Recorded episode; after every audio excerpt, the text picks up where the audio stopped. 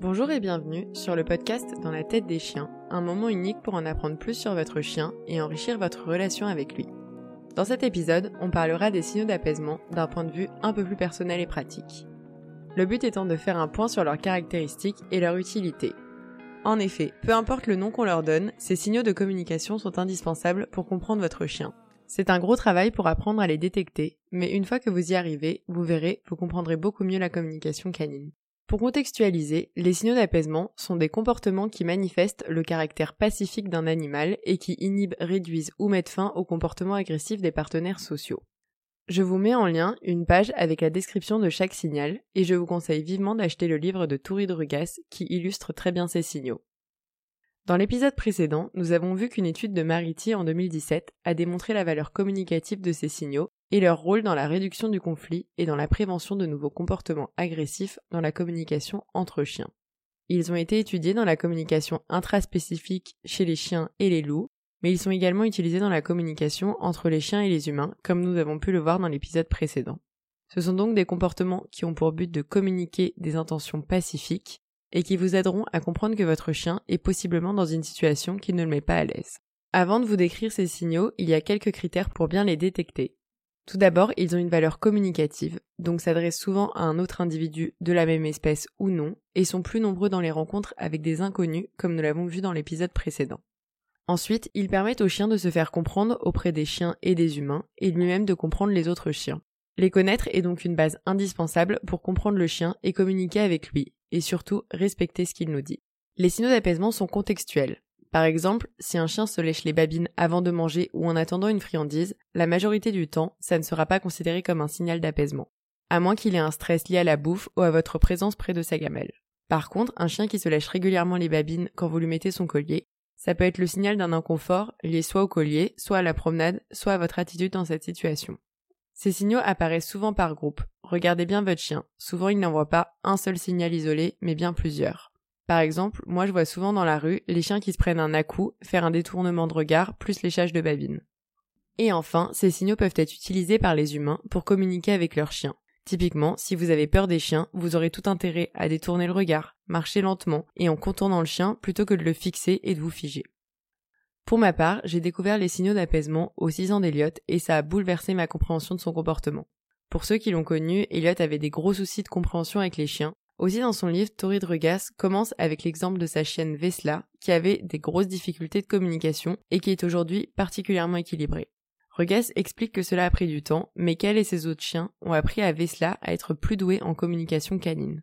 Cela m'avait donné beaucoup d'espoir à l'époque. Un chien peut donc apprendre à mieux communiquer, à condition de le mettre en interaction avec d'autres chiens équilibrés.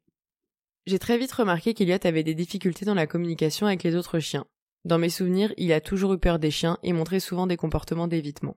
Aussi, il se comportait de la même façon face à un chien qui montre de l'agressivité ou un chien qui veut jouer. Il n'a jamais vraiment su communiquer, que ça soit dans ce qu'il comprend ou ce qu'il aimait. Je ne connais pas la raison, mais je pense que cela vient d'une intrication de facteurs. Il a peut-être été séparé trop tôt de sa mère, quand il était petit il a dû faire des mauvaises rencontres, et de mon côté, j'ai eu tendance à vouloir trop le protéger et à éviter toute interaction avec d'autres chiens, ou à l'inverse à le mettre dans des situations d'immersion, ce qui clairement ne lui a pas permis de bien se socialiser de façon progressive et positive. J'ai aussi écouté des conseils me disant de ne surtout pas le caresser lorsqu'il avait peur, et là j'ai fait vraiment une grosse erreur, car en commençant à le rassurer en présence d'autres chiens, ça allait beaucoup mieux et il arrivait à me dire quand il avait envie de partir. À l'inverse, je découvre Bocuse qui est arrivé dans ma vie beaucoup plus récemment, et lui, il semble communiquer quand même beaucoup mieux. C'est hallucinant car il peut apaiser la situation avec presque tous les chiens. Mais de l'autre côté, quand il monte en excitation, il a tendance à ne plus prendre en compte les signaux de l'autre chien. C'est d'ailleurs ce sur quoi on travaille au max et qui s'améliore vraiment beaucoup. Le fait de connaître sa façon de communiquer et de bien observer ses propres signaux me permet de mettre fin à l'interaction quand je le sens monter en pression et de lui permettre de redescendre. On travaille notamment sur le tu décroche avant et pendant interaction. Pour apprendre à repérer les signaux d'apaisement, je vous conseille donc le livre de Regas qui va vous donner des descriptions et des exemples précis. Il faut soi-même apprendre à les remarquer car ils peuvent parfois être minimes aux yeux d'un humain, et même de certains éducateurs. Cela demande donc de l'observation et de la patience, et surtout d'apprendre à comprendre votre propre chien. Pour vous donner des exemples des signaux typiques, je vais évidemment vous parler de mes propres chiens. Donc pour Elliot qui n'est plus là, il utilisait majoritairement tout ce qui est évitement, détournement de la tête et du corps, ralentissement et reniflage à la vue d'autres chiens. Avec les humains, on avait principalement du pourléchage de babines et du bâillement, surtout dans des situations de restriction. Bocuse, il communique beaucoup plus. Je trouve que c'est un chien très bavard au niveau de ses mimiques. Il peut s'asseoir si le chien est trop lourd, il peut aussi détourner la tête quand il est lui-même trop lourd. La position de l'appel au jeu, c'est un grand classique chez lui, quand il a un chien un peu agressif en face, ou quand on croise des bosserons parce que du coup il a pas eu des très bonnes expériences. Et enfin, il va se secouer et flairer après une interaction un peu trop brusque. Évidemment, un chien va utiliser plusieurs de ces signaux. Il peut par exemple d'abord tourner la tête et si la menace persiste, se détourner. Il peut aussi faire des tests, voir ce qui marche à tous les coups, et sinon les compléter avec d'autres signaux qu'il estime plus efficaces. Il ne vous manque plus qu'à identifier ces signaux, et comme je vous l'ai dit, cela demande d'être patient. Voir le contexte, la fréquence de répétition, la durée de chaque signal, est-ce qu'il y en a qui arrivent souvent ensemble? Le plus important, c'est de toujours se dire que le chien communique avec vous par son propre moyen de communication, et que c'est à vous de vous adapter. Enregistrez bien ces signaux et n'hésitez pas à les utiliser pour compléter ce langage oral qui n'est pas du tout une base de communication pour les chiens. Du coup, je voulais aussi vous parler de ce qui passe si on n'écoute pas ces fameux signaux. Dans l'épisode précédent, on a vu que deux études ont mis en avant que les propriétaires de chiens ont du mal à détecter les signaux subtils de stress. Les humains vont plutôt concentrer leur attention sur les vocalisations et les mouvements amples du corps. Pourtant, les signaux d'apaisement sont très utiles pour évaluer le stress de votre chien. Et si vous négligez ces signaux, il peut se passer plusieurs situations et dans tous les cas, ça aura des conséquences sur votre relation avec votre chien. Dans l'épisode précédent, on a donc parlé de l'échelle d'agressivité. Pour reprendre brièvement, c'est une échelle représentant les différentes étapes avant le passage à l'acte de morsure. Tout en bas de l'échelle, on a donc ces fameux signaux d'apaisement, et les comportements vont escalader jusqu'au grognement puis à la morsure. Plus on ignore ou punit les comportements en bas de l'échelle, plus le passage à l'acte sera rapide et sans préavis. Un événement menaçant surprenant peut également mener directement à l'attaque, comme réveiller un chien dans son sommeil. Aussi, on pense souvent aux chiens qui tolèrent les comportements inadaptés des enfants alors qu'en réalité ils signalent que la situation ne lui va pas. On voit beaucoup ça sur les réseaux sociaux, avec des parents qui veulent montrer que leur chien est cool alors qu'en fait le chien envoie 5000 signaux d'alerte, et puis un beau jour le chien mord alors que c'était censé être un chien mignon. C'est aussi pour ça qu'on dit de ne jamais punir le grognement. Ça me rend complètement dingue moi quand je vois des gens engueuler leur chien parce qu'il grogne. En fait, c'est la dernière étape avant le passage à l'acte. Donc si vous punissez un chien qui grogne, pourquoi prendrait-il le temps de vous prévenir la prochaine fois? Je vais faire un méchant parallèle avec les humains, mais ça permet de bien illustrer je trouve. Imaginez, quelqu'un vous embête en vous tapotant la tête. Vous lui signalez qu'il vous emmerde. Il continue. Vous allez être plus virulent. S'il ne s'arrête pas, au bout d'un moment, vous lui mettrez une tarte et vous lui direz bah je t'avais prévenu. Et eh bah c'est pareil chez les chiens. Si vous empêchez votre chien de s'exprimer et donc de grogner, oui, ce comportement risque de disparaître, mais vous l'empêchez de communiquer son inconfort et vous risquez donc la morsure. Ce qu'il faut retenir du grognement, c'est que votre chien vous dit qu'il est dérangé. C'est donc positif en soi. Un chien qui grogne, c'est un chien qui prévient.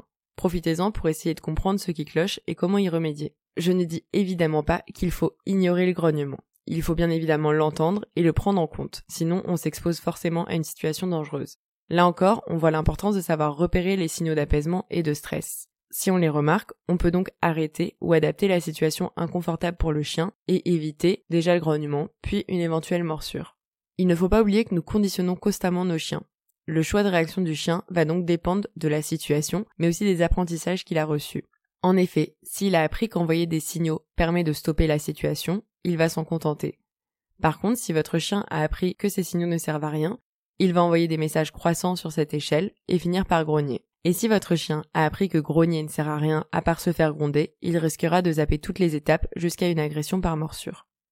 L'autre option, dont on parlera dans un épisode vraiment consacré parce que je pense que c'est vraiment un concept incompris, c'est que si vous punissez et ou ignorez les comportements de communication de votre chien, vous pouvez avoir un chien qui va se mettre en impuissance acquise. Pour le dire très simplement, l'impuissance acquise, c'est quand tout ce que fait la personne ou l'animal ne sert à rien. De fait, il va renoncer à communiquer ou à proposer des comportements puisque aucun acte n'est efficace. Je trouve qu'on voit souvent ça chez les chiens avec des humains qui leur hurlent dessus ou leur donnent des à tous les deux mètres. En fait, quand on bride un chien au moins de comportement, bah au bout d'un moment il parle plus du tout. D'ailleurs, on voit aussi ça dans des vidéos de certains éducateurs qui sont en mode oh regardez ma méthode marche, le chien n'essaie plus de me bouffer. Alors qu'en fait le chien il est à la limite du figement et il accepte absolument tout ce qu'on lui impose parce que bah ça sert à rien de réagir. C'est d'ailleurs assez triste parce que la plupart des chiens qu'on me dessine comme trop obéissants sont en fait méga résignés.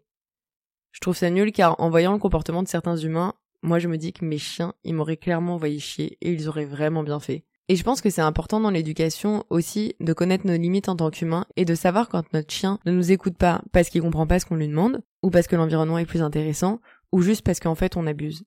Un chien doit donc pouvoir s'exprimer, comme on l'a vu avec l'échelle d'agressivité. Brider un chien au max, c'est vraiment le risque de déclencher une agressivité et de construire un chien agressif et réactif.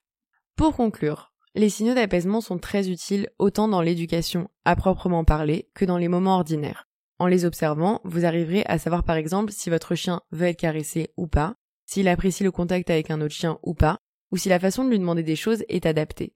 Les chiens essaient de communiquer avec nous, et c'est vraiment important de faire l'effort de notre côté, autant pour respecter leur bien-être que pour éviter une situation dangereuse. Je pense d'ailleurs que beaucoup de gens ont l'idée que leur chien teste les limites quand il revient lentement ou qu'il détourne le regard à une commande verbale, alors qu'en fait, soit il ne comprend pas leur demande, soit il n'est pas confortable dans la situation, et il va donc envoyer des signaux pour se faire comprendre. Je trouve que ça se voit beaucoup quand les gens, et je m'inclus dedans, font des demandes incohérentes, ou par exemple demandent à leur chien de s'asseoir à l'arrivée d'autres chiens alors qu'il est totalement flippé. Si vous remarquez que votre chien montre des signaux de façon régulière dans des situations particulières, n'hésitez pas à faire appel à un éducateur canin en positif qui viendra vous aider à bien identifier la situation et vous aidera à mieux vous gérer, gérer votre chien ou gérer l'environnement. C'était un épisode assez court, mais je pense que c'était surtout une base d'initiation à ce que sont ces signaux et surtout vous dire observez votre chien un max parce que les chiens communiquent vraiment beaucoup beaucoup et du coup plus vous les observez, plus vous arriverez à les comprendre et plus vous aurez une super relation avec lui. Je vous souhaite une bonne journée et des caresses à vos toutous.